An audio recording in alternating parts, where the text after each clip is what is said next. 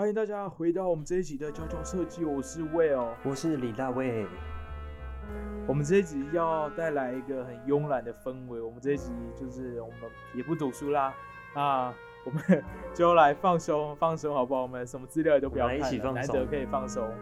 好，为什么我们要做这个放松的主题呢？嗯，因为我想，不管您现在已经开始这个我反后呢，不管您现在已经。都是在一个无防控的状态，还是你一样每天要上班？但我想大家假日应该就都只能关在家里。是的，现在在家的时间变得越来越长。没错，所以我们觉得要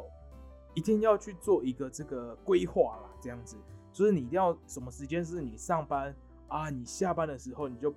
不要在那个状态，你就要一个很慵懒的 feel。所以我们现在这一集就是要跟大家来介绍一些你要如何跟你自己慵懒在一起。对，就是你现在，我们现在在家的时间变得越来越长，那如何让这个环境是更舒适、更舒服的一个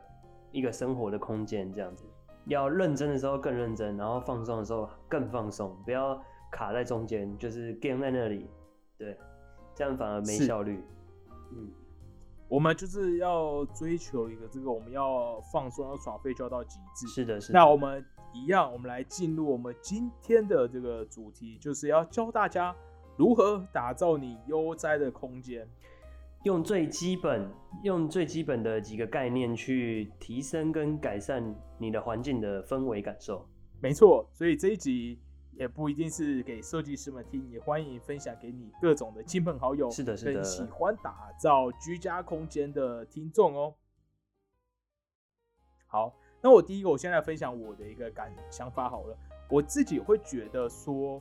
因为待在你待在房间的时间变长了，那我会想，你知道你房间最基本的一个配置嘛？啊，就是一个桌子跟电脑椅，那它就是可以称得上是一个办公的地方。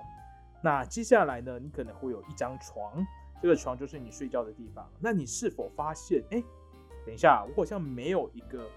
真正的休闲空间。就是我除了这两地的移动之外，有没有另外一个空间？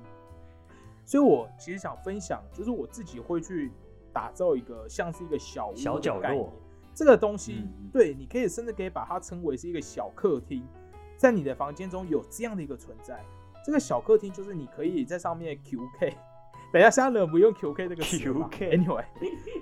就是你，你知道你有时候忙完，你想离开你的办公桌，但你切记千万不要躺到你的床上，真的，那个太，你只要躺上去就会昏昏欲睡。没错，这时候呢，这个小沙发啊，它就派上用场啦。它就是可以，你可以上面喝个茶，然后甚至闭目养神，然后你甚至我觉得它是一个很适合看书的对，看闲书啊，就是休息。它是一个你不用太认真，但是你也没有要准备睡觉，它就是一个。它真的是一个实际的一个小，就是专专门否休闲的一个小角落。对，而且我不知道为什么，我只要已有一个小沙发放在我的那一个房空间里，嗯，一个扶手单人的扶手椅，就瞬间有一种你在过生活的感觉。哦，对，就是它不会再像是一个宿舍，它甚至会有一点点饭店感、民宿感，就那个氛围就起来了。所以我真的推荐大家可以去找一个自己喜欢的。扶手椅、单人小沙发，看你的空间有多大，然后去打造这样的一个空间。没错，那我个人可以先推荐，我年初呢就在 IKEA 买了一个这个叫做 Insta，Insta 的一个很可爱的一个扶手的一个，它也不到沙发这么庞大，它就是可以说是一个低的，它是一个比较低姿态，不是低姿态，低什么？低重心的一个沙发，所以你是几乎是稍微还可以稍微这样围斜的。坐下去会很舒服，而且感觉它它有一个就是有点像包裹包覆感立面，对对对，好像可以隔绝出你的一个小空间的感觉。对对对，我觉得有包裹感是，尤其是我们房间比较小的一个环境，可以很简单的区隔出来。对，然后你看不到你的床，然后看不到一些杂物的时候，你瞬间就有一种新的一个空间领域。嗯，那刚才你说另外一个另外一个 VMO 是你新买的台灯是吗？是。因为你知道我买了一个扶手椅之后，我就发现，哎，我好像需要一个可以直接照到我那扶手椅的台灯，那我才可以。你知道有一个椅子之后，你再加一盏立灯，你就可以再更创造出那个氛围。嗯，因为我其实我在家我很不爱开头顶上的灯，虽然我嗯房间的灯已经是那种黄光的灯，但是我还是会觉得那有一种太破路的感觉，或者说我会失去一个空间对不知道我，其实自己在哪。对对对对对，你需要一个小范围的区域。对，小范围的区域，我超推荐这盏灯，因为你知道这盏灯只要九九零，你现在是在业务 九九零不可置信。那个我不是，我跟你讲，因为我那时候就想说，哎、我现在要一个灯，我就上网找找找找找。那我看到这个价格之后，我真的吓到。对，重点是它很工业风，就它全部都是金属打造的，哎然后它的它的开关也长长得超美。它开关是一个小棒棒，你就可以拨拨拨就它可以开灯。是固定的弯折角度，对不对？对，它的哦缺点是它是固定的，九十度。对嗯嗯嗯，了解。但我还是蛮推的，因为它的电线啊跟开关什么都收藏的很好。对，它其实有一种工业风，工业风的感觉。嗯，没错，这是我们想要介，这是我这边想要介绍的小作的作品，这样子。没错。接，下来我这边其实对于一个舒适的空间呢、啊，我自己其实一直以来的观察，我我我觉得可以归纳出几个很基本的的要素，可以让你的空间立马有不一样的感受，就是是。人跟地板的关系。人跟地板的关系。是的，是的，有点像是呃，你越能亲近地板，那个空间就会越舒适。那亲近地板的方式呢，可能是铺木头地板，或者是铺地毯。总之就是要让人可以很轻松的、很轻易的就就在地板上做事情，这样子这个空间其实就会整个舒服起来。哦，对，其实我觉得地板这个要素存在，就是而且还会让你去注意地板的清洁，因为当你都坐在地上的时候，你就会注意哪里有杂物啊，还是说哪里的电线没有被整理好，那你就可以更容易去维护你整个房间的品质。另外一方面就是说，因为其实你一旦可以蹲低去使用低算是低高度的这个空间的时候，你的你的空间其实是变大的。你就是不是只有哦对不是只有腰以上的空间可以使用，你还有腰以下的空间去可以去应用。那你的你的小房间可能就因此变，会感受起来会变得比较大。没错没错，我其实很好奇，我发现台湾好像我们跟地板的这个关系比较疏远一点，好像比较少会喜这个欢坐在地板上。这个我有一个故事要讲，就是哎、是我不知道有没有讲过，就是有一个我我这我有个日本朋友来住我的宿舍，然后因为我的宿舍只有一张单人床，那那时候来的时候，呃，我本来是想说就让他睡床上，然后我睡地板，就是铺铺地垫这样子，但反正反正最后就是他他就说没关系，他睡地板这样子。那可是他那个时候他一进到我的房间的时候，他是直接站在门口在那边惊讶，你知道吗？为什为什么？他站在门口，非常惊讶的看着地上，说：“啊，他觉得很像在外面，因为因为地上全都是瓷砖，就是我们一般常见的那种亮亮的瓷砖，对。但是对他们来说，其实瓷砖这种东西是在外面的，可能骑楼的地板在铺的。他们只要一旦进到家里，就是都是木板，对，或者是榻榻米对啦，这样子。你这么说，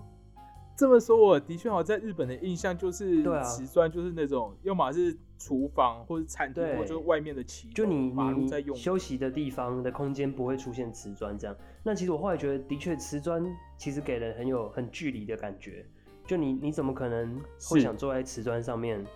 做事情？对啊，那你一旦让这个地板是可以是一个温暖的的质地的感觉的话，你其实整个空间的应用真的会完全不一样。对我自己个人有个经验，就是我之前去泰国的时候，然后我其实我带一个礼物回来，一个纪念品回来，它是一个泰北的三角形的小枕头。那因为我去那边也是发现泰国是蛮炎热，他们其实以前也会坐在他们那种传统房子，也是那种木造的房子，或是他们的那个回廊，他们其实就会有像这样的一个三角的小枕头。哎、我觉得它超美，大家如果去泰国可以买，它在泰北才有，所以曼谷其实不好找。它是可以摊开，那只是吗我不能不能，哦它就是一块一块三角形，哦对然后一个三角形可以躺靠靠着头这样子，跪着跪着当对腰也可以，靠腰。跪着当腰。对、哦我那时候好像是在那个什么一个什么，反正就是曼谷很有名的一个杂货的市场买的，然后超便宜，我记得一个才不知道两百还一百，就是便宜到不行，很惊的，然后还蛮大的。在地在地的民俗物品这样。欢迎大家可以把这个对有空可以整理一下地板，然后可以尝试多用一些地板的空间，把一些桌子啊或是什么东西的高度降低，对，就可以让你的空间更大一点。没错。好，接下来讲完这个这个地板元素呢，再另外对，我们其实都讲了，我们讲了地板，然后又讲了家具，我们刚才就只剩一个东西没有讲。哎，怎么说？好，好。没有，我觉得我们就对我好像有在 review 整个房间的所有其实，但其实我们讲的东西很基本，有点像是那种什么生命三元素的感觉，有一点，而且都是你很容易可以做的事。对，其实很基本的概念就是，好，接下来这个呢也是很根本的一个元素，就是光。那光这个东西呢，就是简单说就是你房间里的灯的颜色。那这个颜色建议就是说，不要是太白的，就可能是有点是。呃，中就是综合的，算是微黄光这样子，那会让你的是整体的环境的氛围会完全不一样。因为其实死死白的光真的会给人很冰冷，那很很不想亲近的那种感受。那待待在那个环境久了，其实整个我觉得你整个心情什么都会受到影响。啊，没错没错，我自己也有一些经验，是我觉得欧洲。的灯都超暗，嗯，暗到我有点吓到，因为我以前第一次去德国的时候，然后我记得那个时候，哎，那个时候我就要去上厕所，然后到的时候是晚上，那我就打开，我是住在我是住 A N B N B 睡在别人家，我就打开厕所灯，我就觉得好像 光线那个灯好像坏掉，我跟你讲，他我个人觉得那个流明那个流明不超过两千，他就是你。你去 IKEA 或什么东西买的买的那种黄光，IKEA 的黄光灯泡好像是两千五还是三千，你那个真的在暗一半，嗯哼，就是暗到不行，然后我几乎看不到，就是我会甚至觉得有点模糊，那我就想说，哇，怎么会这么暗？可是当习惯久之后，你就觉得那好像真的是一个比较舒服的空间，嗯嗯嗯，就其实真的是不用过度的亮。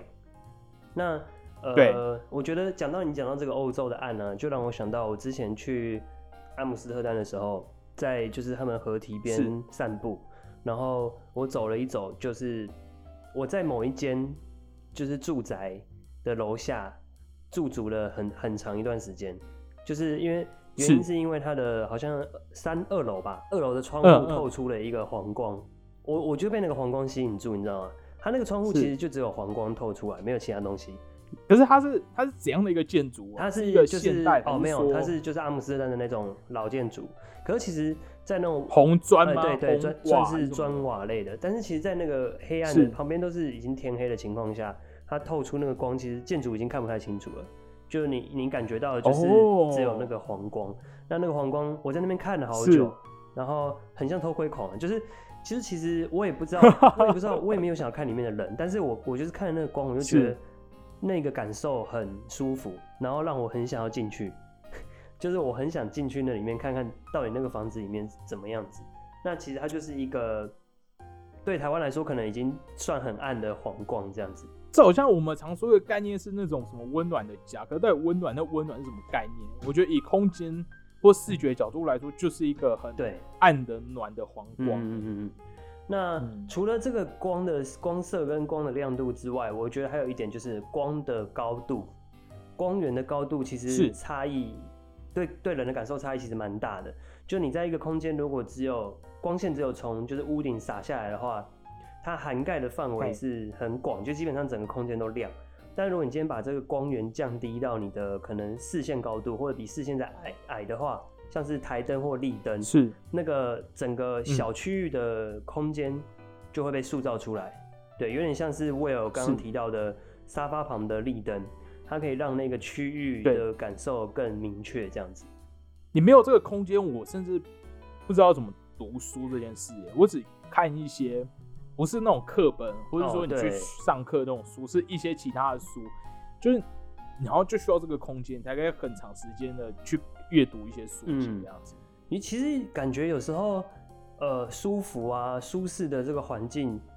好像其实就是一个一个小小的，好像就是一个小环境呢。怎么讲？是，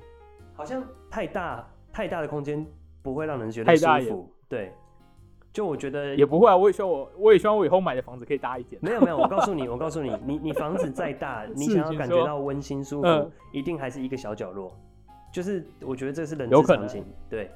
所以我觉得大家不用怨叹自己买不起大房子，就你 你可以终究可以找到舒适的小窝。我跟你们讲，你知道买这个，你买个沙发立垫，或者你打造这个小角落，你知道你在试训的时候，你就是很很帅。哦。就是大家不是最近很流行什么把背景换成 IKEA 的背景，我觉得那个真的不够帅。因为你知道，你如果你在试训的时候，你可以就坐在你沙发上，然后把你的镜头拿远一点，就有种你在被采访的感觉。哦。我自己会有这种一个一个道具场景，对一个场景感，就会觉得，哎，我好像。把我自己在这个空间处理的很好，我不是那种好像窝在一个房间里面，我是真的在这里生活的感觉。OK，那我们总结以上前面说的几点呢，其实这边就可以来跟大家介绍一个还蛮有名的观念。没错，原来我们讲这些东西都是蛮怎么讲，蛮有凭有据的。应该说我们刚好在想这几点的时候，然后我就想到，哎，曾经看过一个概念。就是来自丹麦的这个 Hygge，它的英文叫做 H Y G G G E，对，它是一个丹麦的生活哲学。那这个这个词这个概念的盛行，其实是在二零一六年、一七年的时候，在英美的地等地就是非常的盛行被讨论。那当时的媒体是这样描述的，因为他们说二零一六是历史最糟的一年，因为可能经历了英国脱欧啊，然后各地的恐攻很频。很常发生，然后甚至川普主义的崛起。那其实我想说的是，现在回头看呢，对于现在的台湾人来讲，好像五年后的现在才是更糟的情况，对吧？在这个时刻，非常适合来跟大家介绍这个跟居家环境很有相关的生活态度和 gay。好，这个这个丹麦式的这个生活象征呢，其实有几个几个元素。那大概快速的带过就是。呃，烛光啊，咖啡、红酒、糕点、羊毛毯跟朋友，对。那简单说，它就是一个呃窝在家，然后有一有一个蜡烛跟一座沙发，是你你就就够了，你就可以感到很舒适。其实这个蜡烛跟刚刚前面说的这个低光源或者是微弱的光，也都是有有呼应的这个概念嘛。他们其实有一个有一个观念，就是说啊，当你坐在沙发上边看电视边小酌红酒的时候，不要觉得有罪恶感，因为你并不是你并不是没有在做任何事情，你其实有在做事情，你就是在享受和 gay，享受和 gay。其实也是我们刚刚节目开头，我们原本想要用一个很慵懒的声音来介绍这一集的内容，虽然好像越讲到后来，有点回归到本来的模式，对。但就是大家可以放松，所以就是在这个疫情的期间，大家都能只能窝在家里，那其实倒不如就好好的去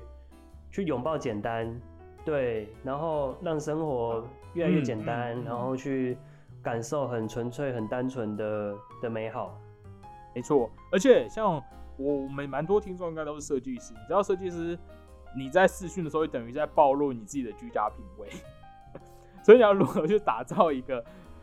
可以表现你设计师品味的一个空间，其实也是蛮重要的。那大家也可以多使用，也可以参考我们刚刚提供几个方法啦，可以让自己我觉得在同样的空间里面，可以可能是可以过得更舒服一点。那我们都讲到了丹麦的这一个和 gay，李大卫，你有觉得怎么样是一个台湾的和 gay 吗？台湾哦，你说对，应该说是台式的舒适，我个人式的态度态度是吗？台式的对。我自己其实会觉得，因为他刚讲到红酒，我会我我自己的第一感觉会是像什么热豆浆之类的。因为我记得我以前大学的时候，如果熬夜到早上，就是那个豆浆店会四点开，我们就会熬到四点，然后就吃豆浆，然后那个很温热的豆浆就会有一种哇，还是可是我不会，但我现在是不会说这种那种生活方式是合给了，因为我是觉得那种方式那种生活实在太痛苦了，应该要 惬意对，你说没错，那个生活方式不是。我觉得会不会是穿夹脚拖在路上走路？对啦，因为你就不用特别穿个袜子或什么，就是很也是很 casual 的一个感觉，就是你可以轻松上路这样子。哎，我其实现在在家里，我还有那个，我还有另外一个也是跟食物有关的，对，就是我会买那个餐盘。你会装一些零食吗？就好像有的是一个那个不锈钢的餐盘，我之前在网络上买的。然后你知道那个餐盘的好处就是，我会把，因为我现在三餐很多，有时候都 Uber Eats，可是来的时候我觉得我有些会装到我的碗里，或者它有时候东西还蛮好看，我就不会盖。可是我会把食物放在那个小托盘，然后拿到我的桌上吃，因为我会觉得我会有一种比较整齐，我在吃这个食物，然后旁边是我们工作，就不会混在一起啦。然后就可以好好吃完这一餐，然后吃完我我也可以整个收走，或者我还没我吃到一半，有时候可能放咖啡，我就可以把它放在。然后放在旁边，可是它就会有一个独立的食物的一个领域，对，不要混在一起。它也是说你在那种你整天都关在房间里面，对，然后你可以，你知道，其实很简单，透过一个托盘，你就会规划出一个工作跟食物的空间。对，对，这也是我自己觉得，你如何去在疫情期间享受一份餐点的一个和 gay 感，有点像是说，我觉得有点像是区，就是可能适时的去区分不同。功能的的的空间，那会让你的会让你的每一个空间，对，就是在做每一件不同的事情的时候的品质都提升，对，不要说混在一起这样子。那听众，如果你有任何自己的一个这个防疫在家，你自己想出来，还是你一直很相信的一些理念，或是你自己很 gay 的方式，也可以欢迎是的分享给我们哦。那以上就是我们这一期的节目，那我们要一样进入我们的这一个。设计新训，那呼应这一集在讲的是这个打造自己舒适的家园。那我我要这边分享一个 Netflix 上面的一部算是纪录节目、纪录片节目，叫做《世上最超凡出众的家园》。World's most extraordinary homes。我跟你讲，这部影集真的超棒，它不是影集啊，这部纪录片采访超棒，因为我之前就超爱。它是由我介绍一下，它是由 BBC 制作的一个这个。纪录片，那它其实它第一季是在二零一七年首播，那它很有名，它主持人是有两位，一个是英国获奖的建筑师，好 Miles Taylor，以及另外一个是很热爱房地产，她本身是女女演员的 Carrie Putin 搭档主持，所以他就是每一集开头，我记得就是那个女主那个女演员，她就会进去，有点像是去一个。做客去那个去就在房子里面做客，然后那个建筑师采访不一样的，对他就会用很多建筑的手法去讲说，好，他这个地方设计为什么好，然后他还会有三 D 模型那边跑，然后还会讲那些建材。我觉得他就是很很深入浅出啦，去有很就是一个专业建筑师的角度去分析呃很多很棒的案例，但是他又讲的蛮白话的，就让你一般的人也可以很很好的去理解。对，而且他在介绍的，我记得他介绍很多不同的国家，我觉得他很很像旅游节目，因为它里面的房子都是独栋，所以有一种你正好去一个很厉害的景点。我记得我里面有很爱的一个作品，我忘记是哪个国家了。那他好像是一个很有名建筑师自己要住的房子。那它整个建筑呢，它就是用几个对他自己要住的，他就用几个很像是放大版的水泥建材，就是一些长方形状的。像是骨架的东西，然后它就这样有点像像一个井字，但它其实不是井，它就是你知道，它就把几个长方形那样错位的叠起来，就变成它的一个建筑，很像是拿那个那个高速公路高架桥的那个零的那个材料模组化的这个，对，它甚至有点像。你玩那个那叫什么？就是你玩一个木头的那个游戏，然后就把那个木头抽推出去。我其实我在节目里面看到说，他没有特别用什么钢筋或是钉子去固定住，他很多地方就是他对，他是用重量、物理重量去压，达到一个平衡。所以你我们应该会在 IG 上分享这个照片，你可以看到他其实他在房屋的最顶端有一个莫名其妙的巨大石头，就是为了要。把大家压好压平衡，所以他这个这是我印象很深刻的。然后他甚至说，我们刚才讲它的那个构造都是一些长方形，很像一些钢骨的一些结构堆起来。它其中有一段就是一个有点像倒 C 型，它就直接把它变游泳池，狭长的游泳池。我真的没有看到这么厉害的东西。其实这个节目看一看，真的会会梦想，会想要梦想有一片